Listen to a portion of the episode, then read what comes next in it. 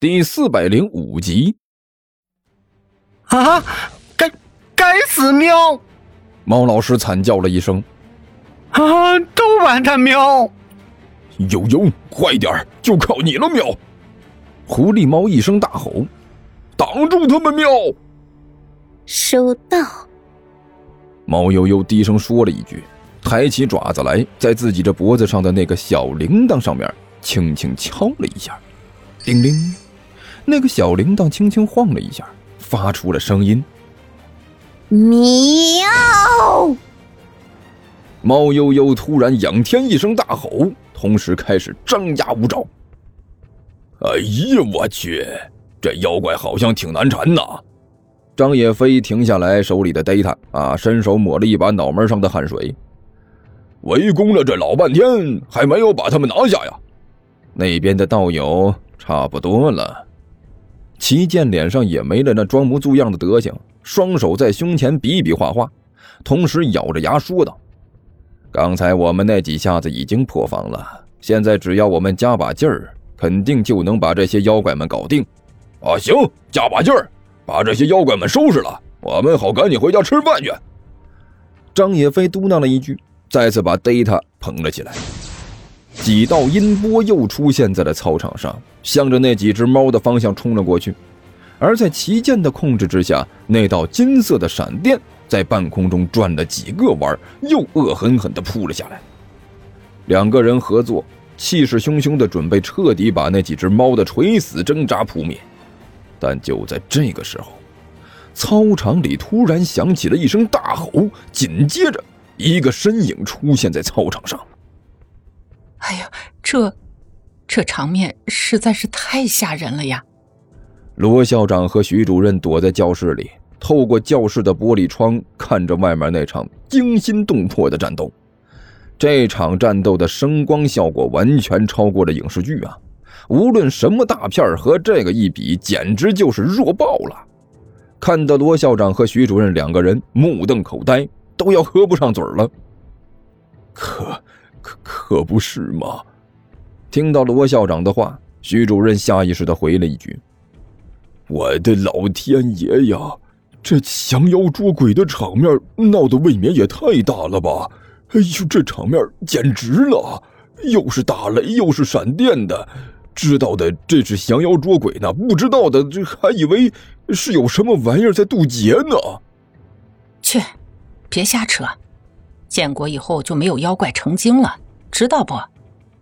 罗校长没好气的说了一句：“哦哦。”徐主任点了点头。不过看这个样子，好像是两位高人占了上风啊。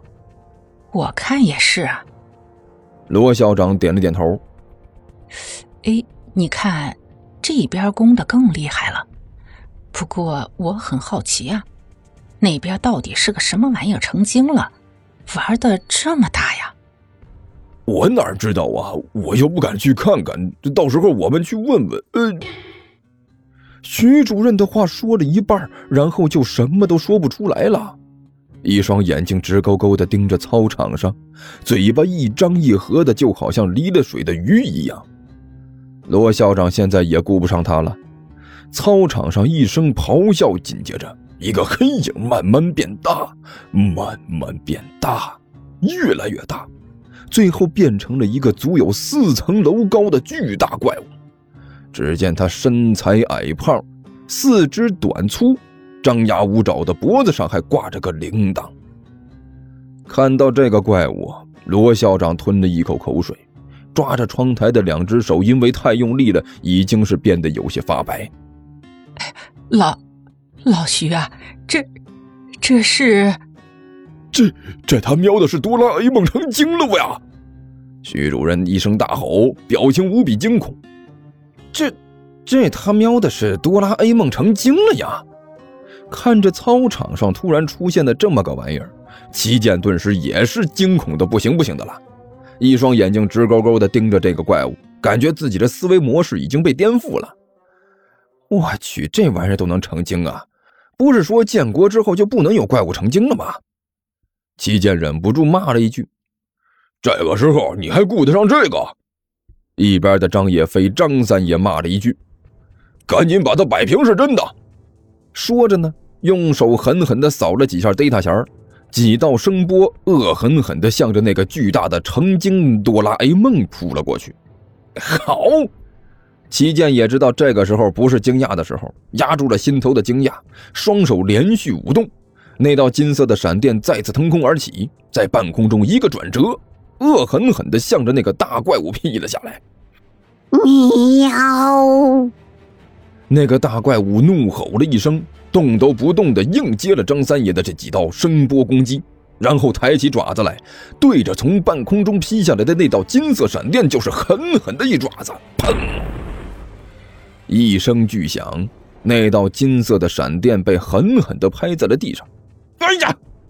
齐剑怪叫了一声，法诀一动，一道金光飞了回来，落在了他的手上。只见他手上啊，不知道什么时候多了一把宝剑。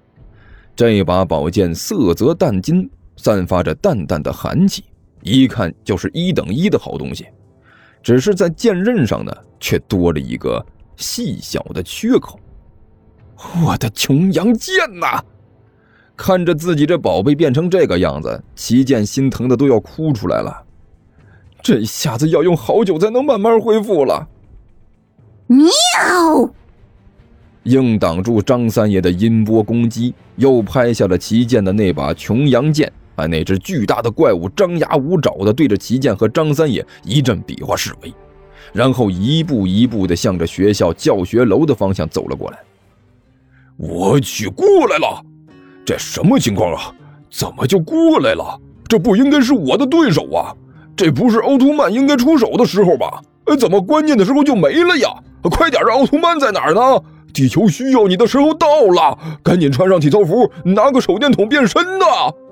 任凭张三爷在那里张牙舞爪的大呼小叫，可是这奥特曼呢，完全没有出现的意思，只有那只巨大的妖怪，一步一步的向着教学楼的方向走了过来。好了，老三，别喊了。关小雨、关二爷送了一道神思到张三爷那儿，现在我们也要用绝招了。二哥，你也要用绝招了。一听关小雨的话，张三爷顿时高兴了。嘿，我就知道二哥您肯定靠得住，关键时候果然是拿出大绝招来了。二哥，到底是什么绝招？神打！关小雨表情严肃的说道：“做好准备吧。”神打？那是啥玩意儿？张三也有点懵了。有使用说明书没有？就算有使用说明书，现在给你看也来不及了。神打。就是请神上身，请请神，请请什么神？请我呗。关小雨没好气的说道：“哦哦哦，对了啊，我这差点都忘了，二哥您就是神仙呐！哎呀，这这突然我这就又有有神仙二哥了，这嘿，现在还有点不适应。”张野飞不好意思的笑道：“那个二哥，您您要我怎么配合？如果没有外人的话，我随随便便就能上身了。”现在有外人在这里，那就只好你装一下了。你就装模作样的比划几下，随便比划，动作越奇怪越好，声音越听不清楚越好。反正怎么奇怪怎么来，明白没有？啊，就这个呀，这个我拿手啊。二哥，您别急啊，看我的。说着呢，张野飞把这手里的 data 往旁边一放，突然两眼翻白，站在原地是又蹦又跳的，同时还一个劲儿的大呼小叫。